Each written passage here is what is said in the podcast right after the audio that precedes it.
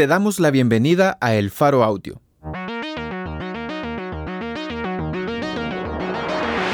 Ahora puedes escuchar nuestros reportajes en el momento que más te convenga. Sigue nuestro canal en tu plataforma de podcast favorita y no te pierdas las historias importantes de Centroamérica.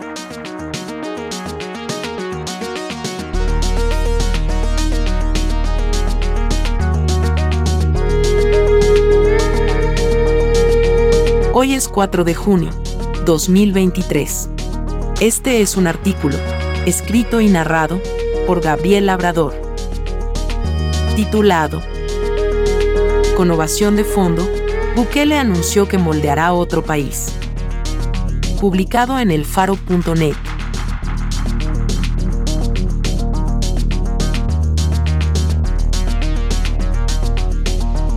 ¡Vista a la izquierda! ¡Atención presente! ¡Ar!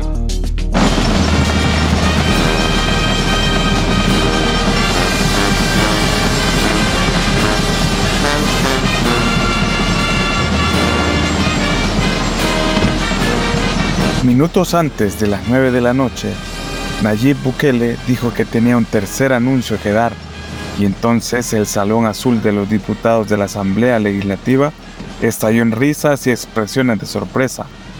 En la hora previa, como parte de su discurso de cierre de cuarto año de gestión, el presidente de El Salvador ya había dado otras dos noticias que desataron ovaciones en la Asamblea la eliminación de casi la tercera parte de los escaños del Parlamento y la desaparición del 83% de los gobiernos locales del país. Dos medidas que transforman el mapa político y que podrían ayudar a Bukele a concentrar más poder del que ya tiene. Faltaba aún un anuncio, pero Bukele, sin dar mayores detalles, había soltado una bomba.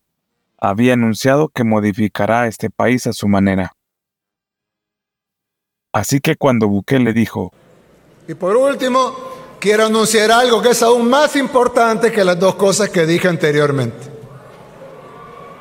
buena parte del público rió, como preguntándose si acaso podía haber algo más sorpresivo que la reorganización de todo el territorio nacional y la reducción del primer órgano de Estado. Bukele entonces mencionó que El Salvador tenía problemas de origen uno de ellos, el de la inseguridad, que, según dijo, ya había sido erradicado con la guerra contra las pandillas, a pesar de que su régimen de excepción sigue vigente. Luego dijo que era momento de una nueva batalla, tal como hace dos años también declaró la guerra contra medios y organizaciones de la sociedad civil, a quienes llamó el aparato ideológico de la oposición. Entonces hizo su tercer anuncio, la nueva guerra sería contra la corrupción. Ha existido y que al igual que las pandillas también tiene tentáculos en todos los niveles del Estado. La corrupción. Y se produjo un silencio de cuatro segundos hasta que Ernesto Castro, presidente del legislativo, aplaudió desatando una reacción en cadena. Así como la delincuencia. Bukele prometió construir una cárcel especial para corruptos, así como construimos una para pandilleros, y prometió perseguirlos vengan de donde vengan, hayan robado hace uno, cinco o diez años. Conan Castro, su secretario jurídico incluido en la lista Engel por prácticas antidemocráticas, lo observaba entre el público con una sonrisa a medio rostro. Otro funcionario presente y que también ha sido sancionado por Estados Unidos fue Cristian Guevara, jefe de la bancada oficialista, quien ya había ganado un millón de dólares durante la pandemia por contratos con el gobierno, y perdió la visa norteamericana por promover una ley mordaza en abril de 2022. Al igual que Castro, Guevara mantuvo un perfil bajo toda la noche, portó una mascarilla negra y casi no fue incluido en las tomas televisivas durante la transmisión. El resto de la lista estadounidense, que señala a actores corruptos o antidemocráticos, incluyendo dos funcionarios que siguen activos y con graves señalamientos de corrupción, Osiris Luna y Carolina Recinos, no llegaron al evento. que más que una rendición de cuentas del último año de gestión presidencial, fue, como ha solido serlo con Bukele, una mezcla entre una cadena nacional para hacer anuncios y un mitin político para atacar adversarios. Rodolfo Delgado, fiscal general de la República, que desarticuló en 2021 la unidad de fiscales que investigaba la corrupción del gobierno de Bukele, tampoco estuvo presente. En medio de aquella gente que aplaudía, silbaba y hasta bailaba por el éxtasis que provocaban los anuncios, Bukele explicó la ausencia del fiscal con el tono de quien excusa a un empleado. Creo que algunos se han dado cuenta que no nos acompaña esta noche el señor fiscal general de la República, dijo. Y entonces explicó que Delgado ya había lanzado las primeras acometidas de la nueva guerra. Estaba allanando y confiscando para el servicio del pueblo las propiedades y bienes de Alfredo Cristiani, presidente arenero del país entre 1989 y 1994. Cristiani está fuera del país desde 2021. En marzo de 2022, después del nombramiento de nuevos jueces afines al buquelismo, un juzgado ordenó el arresto de Cristiani por la masacre de seis jesuitas en 1989. El primer corrupto al que Bukele apunta en el lanzamiento de su plan está lejos de su alcance, como lo ha estado también el expresidente femelinista Mauricio Funes, a quien prometió durante su campaña que traería y juzgaría en El Salvador. Pero Funes sigue refugiado en la Nicaragua del dictador Daniel Ortega, y Cristiani, además de rechazar las acusaciones y decir que el fiscal de Bukele lo está persiguiendo políticamente, ha tenido más de un año para preparar cualquier estrategia de defensa en caso de ser pedido en extradición. Cuando Bukele habló de Cristiani, el estallido de júbilo en el Salón Azul fue inmediato. Y fue el tema que más aplausos y gritos de apoyo provocó.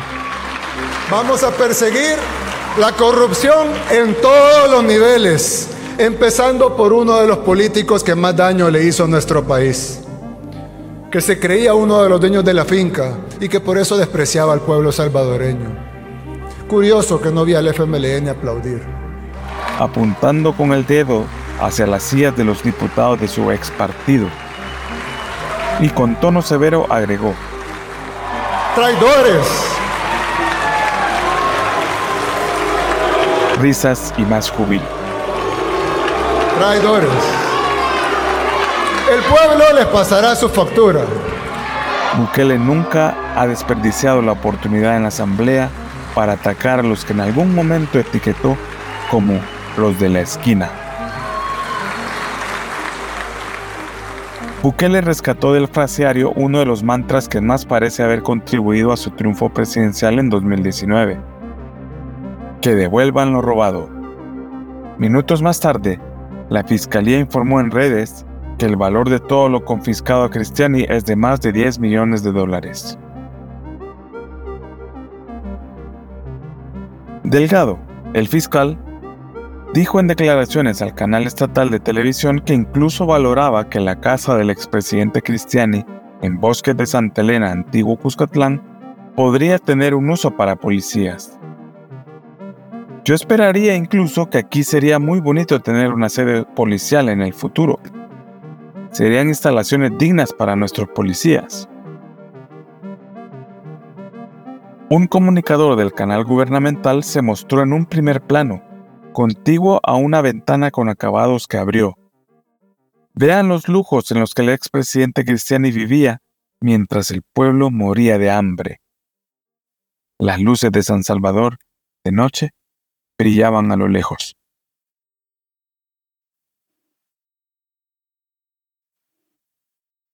La Asamblea Legislativa, el lugar del evento, estuvo cerrada al público general y solo los invitados especiales y funcionarios tuvieron inicialmente permiso de entrar.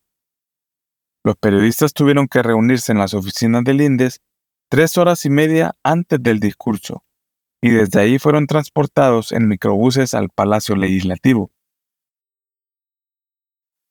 En el parqueo de la Asamblea, simpatizantes de Nuevas Ideas hacían fila esperando el ingreso a las graderías que tienen vista hacia el Salón Azul. Desde ahí gritarían a todo pulmón cuanta consigna pudieran a favor de Bukele y la reelección. También llevaban carteles. Van cuatro, faltan seis, decía uno, en referencia a la anunciada postulación de Bukele para reelegirse, a pesar de las prohibiciones constitucionales. Contigo al parqueo, en la Plaza de las Banderas, justo antes de entrar al Salón Azul, como en años anteriores había dos enormes platós de televisión del estatal Canal 10. Para llegar ahí había que pasar múltiples chequeos de seguridad.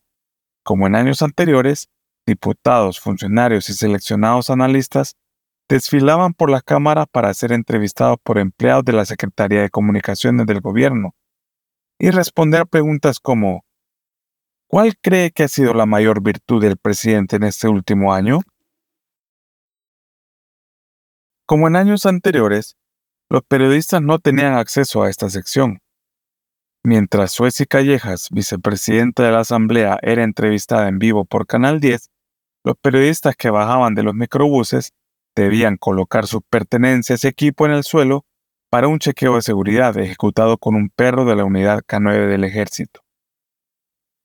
Hemos cambiado, no somos el mismo país de antes, diría Bukele minutos más tarde.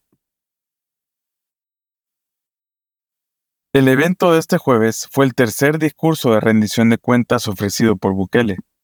La constitución lo ordena, pero en 2020 Bukele no lo hizo debido a la pandemia. En 2021 y 2022 sí visitó a los diputados y en ambas ocasiones hubo cadena nacional y anuncios de guerras contra los medios, ONGs y las pandillas. A la ceremonia asistieron como invitados de honor personajes de redes sociales como Felipe Ray Tyson, youtuber con 400.000 suscriptores en su canal, quien hace dos años ya promocionaba la reelección de Bukele, y Silvio Aquino, un tuitero salvadoreño radicado en España y que se describe como consejero político nacional de Nuevas Ideas, el partido del buquelismo. También hubo espacio para los bitcoiners Stacy Herbert y Max Kaiser, este último se describe a sí mismo como asesor senior en Twitter. Durante el discurso de Bukele, tuvo que usar un dispositivo electrónico de traducción para entender lo que el presidente decía. En el Salón Azul, la producción era vistosa. Alrededor de las curules y la alfombra roja había unos 25 camarógrafos, videógrafos y asistentes de comunicación de los diputados y de la Asamblea, Detrás de la mesa de la presidencia, enormes pabellones con el azul y blanco de la bandera salvadoreña colgaban desde el techo. Luces extras se colocaron en puntos claves del salón para mejorar la iluminación. Parecía que todos, diputados e invitados, tenían prohibido dejar de sonreír y aplaudir. La secretaria de comunicación de la presidencia, Sofía Medina, permaneció todo el tiempo detrás de Bukele, mientras dio el discurso. Ella comenzaría la ola de aplausos en momentos clave. Otras veces lo hizo Ernesto Sanabria, secretario de prensa que estaba más lejos entre el público. En las sillas más cercanas al pasillo por donde entró Bukele estaban sus familiares y los parientes de Gabriela, su esposa. De los tres hermanos más cercanos a Nayib, esta vez solo participaron dos en el evento.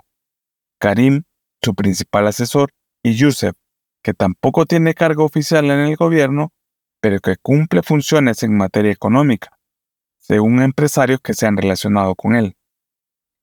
Yamil Bukele, medio hermano de Nayib y también presidente del Instituto Nacional de los Deportes, estaba entre los asistentes, pero un poco más alejado del pasillo.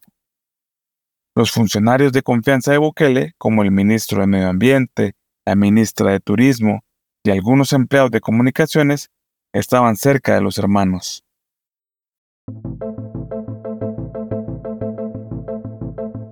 En esa misma ala del Salón Azul también hubo espacio para los asesores venezolanos, considerados el segundo círculo de poder en esa administración.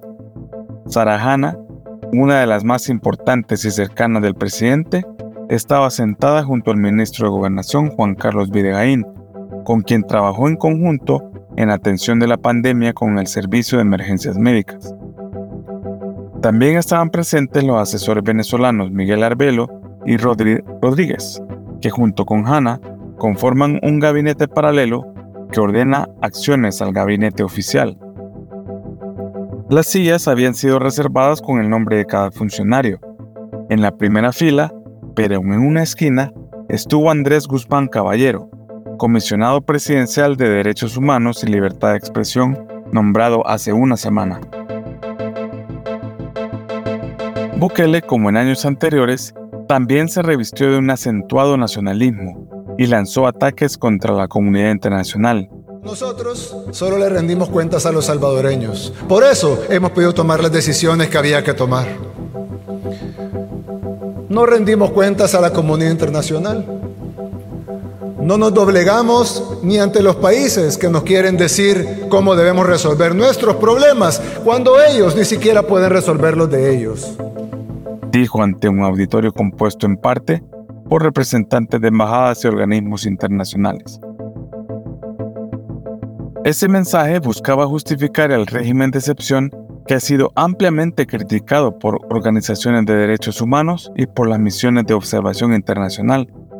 Según Bukele, las condiciones para lograr el éxito con esa medida, que lleva 14 meses de vigencia restando derechos ciudadanos a los salvadoreños, fue el triunfo en las elecciones legislativas de 2021, que le permitió imponer al actual fiscal general y a los magistrados de la Sala de lo Constitucional.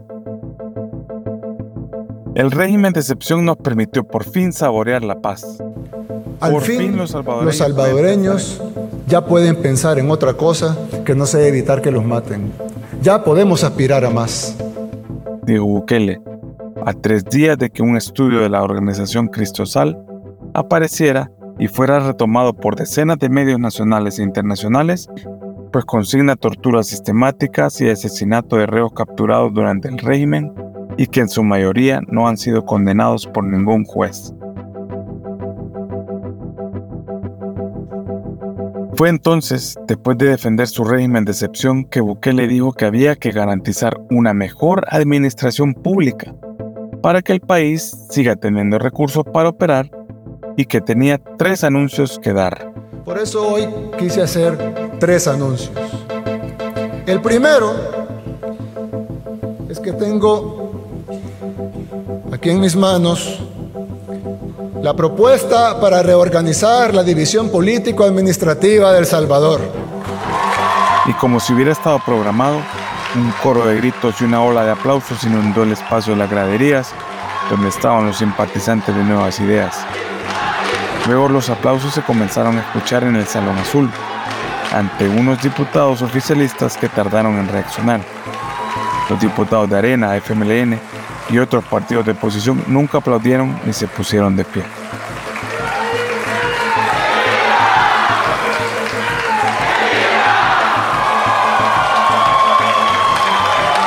Cuando Bukele posó sus manos sobre la segunda carpeta, una marejada de rumores se desató en el salón.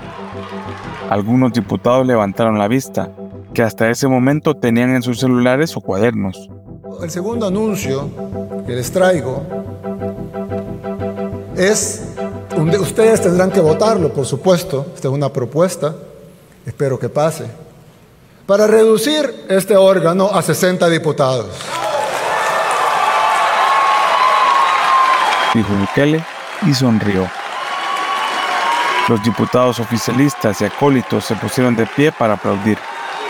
La oposición se quedó paralizada, observando. El público en las graderías corrió Nayib, Nayib, Nayib. Y fue ahí cuando Bukele improvisó. Se salió del guion para lanzar otro dardo contra los partidos opositores.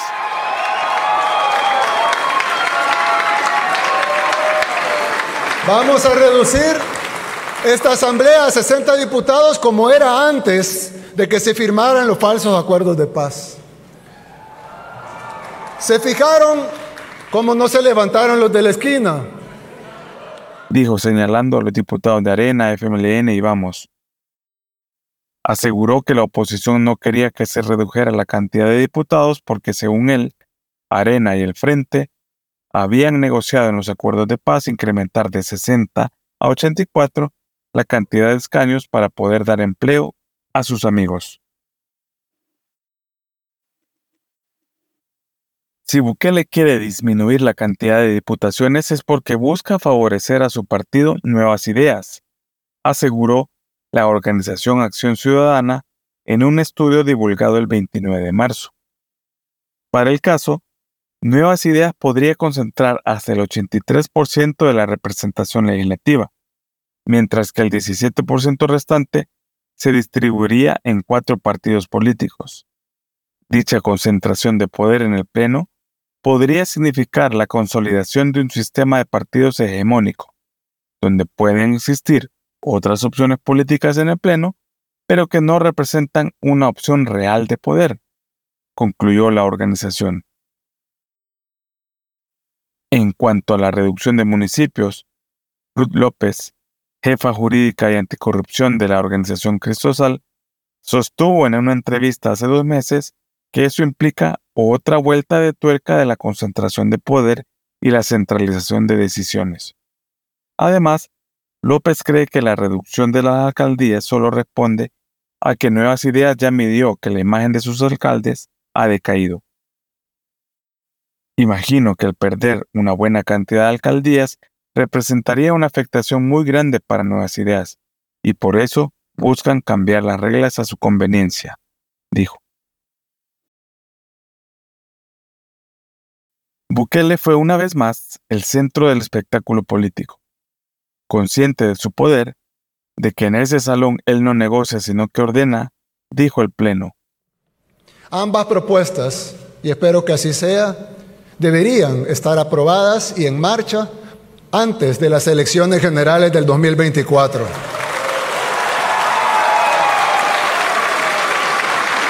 Más aplausos. Diputados de Bukele sintiendo diputados de Bukele levantando el pulgar. Ese fue el momento en el que Bukele dijo que tenía el tercer y último anuncio sobre los allanamientos a los bienes de Cristiani. Para ese punto, el público estaba eufórico con el espectáculo. Federico Anliker, presidente de la Comisión Ejecutiva Portuaria Autónoma y uno de los mejores amigos de infancia de Bukele, gritaba burlas contra la oposición. Otros funcionarios se daban palmadas en el hombro con amplias sonrisas. Bukele no reveló ningún detalle sobre su plan de reelección. En los trastelones políticos se rumoraba que el presidente diría algo al respecto. Al filo de las nueve de la noche, Bukele cerró su intervención y la ovación fue inmensa. Los diputados lo vieron marcharse y acto seguido, cuando quedaron solos en el salón, se aglomeraron sobre la alfombra roja, al pie de la mesa de la presidencia para una foto de grupo. En 2024, algunos de ellos ya no serán diputados, menos ahora que el buquelismo, o sea, ellos mismos, desaparecerán 20 escaños. Aquella foto parecía una de despedida. Bukele, en cambio, de cumplir su promesa de reelección inconstitucional, tendrá que volver durante cinco años más a esta misma asamblea a dar su informe de gestión. O más bien, como ocurrió esta y las anteriores veces, a anunciar lo que decida ordenar. Frente a los diputados que se fotografiaban, sobre la alfombra roja, el teleprompter que sirvió a Bukele para leer su discurso proyectaba las últimas palabras dichas ante aquella multitud. Parecía un presagio. El Salvador ya es otro país. Este es solo el inicio. Muchas gracias.